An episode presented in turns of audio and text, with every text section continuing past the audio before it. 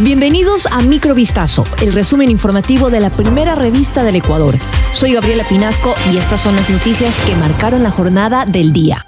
Tras la muerte de tres presos en un nuevo enfrentamiento entre bandas de delincuentes ocurrido ayer en la cárcel La Roca en Guayaquil, el Gabinete de Seguridad informó sobre las líneas de acción que se están coordinando en este centro de privación de libertad. El SNAI puso inmediatamente en conocimiento de la Fiscalía el incidente ocurrido para que la entidad investigue dentro del marco de sus atribuciones, sin perjuicio de que esta cartera de Estado presente una denuncia para sancionar a los responsables. Además, se coordinaron operaciones de control de armas, municiones y explosivos por parte de las Fuerzas Armadas con el apoyo de unidades de élite de la Policía Nacional.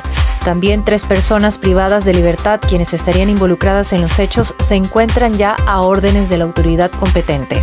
Pese a que resultó ileso del enfrentamiento armado que dejó tres presos muertos en la cárcel La Roca, Germán Cáceres, autor confeso del femicidio de María Belén Bernal, será trasladado a otro centro penitenciario. En La Roca, que tiene capacidad para unos 150 reclusos, pero al momento alberga a 23 presos, se produjeron este martes enfrentamientos entre miembros de los grupos de delincuencia organizada denominados R7 y Los Lobos. El ministro del Interior, Juan Zapata, informó ayer que Cáceres, quien fue detenido en Colombia, no figuraba entre las víctimas fatales. El funcionario no especificó el centro de privación de libertad al cual será llevado el procesado por femicidio, pero afirmó que se lo hace con el fin de precautelar su vida.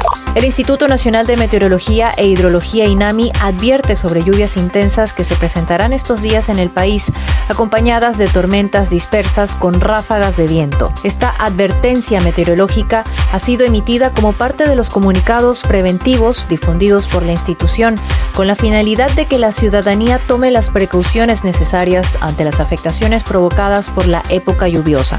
El pronóstico del INAMI señala que la persistencia de lluvias intensas se enfocará sobre todo en la región litoral, donde los episodios de mayor relevancia se prevén entre las tardes y noches de los días miércoles 5 y jueves 6 de abril. Por su parte, la empresa pública municipal de agua potable y alcantarillado de Guayaquil comunicó que también habrá marea alta los días 5, 6, 7 y 8 de este mes.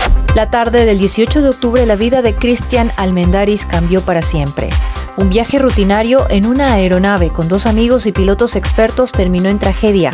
En cuestión de minutos, el joven piloto realizó una maniobra de emergencia y aterrizó en un parque de la ciudad de Guayaquil.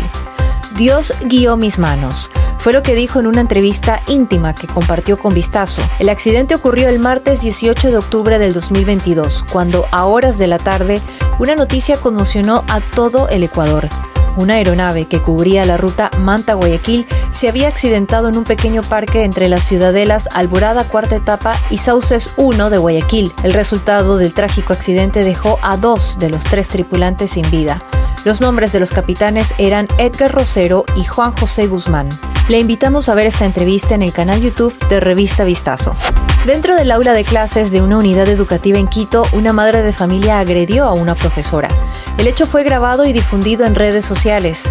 En el video se observa el instante en el que una mujer tiene agarrada del cabello a la profesora y además le lanza una amenaza. Según información de testigos, la atacante acudió a la institución para solicitar una oportunidad académica para su representado.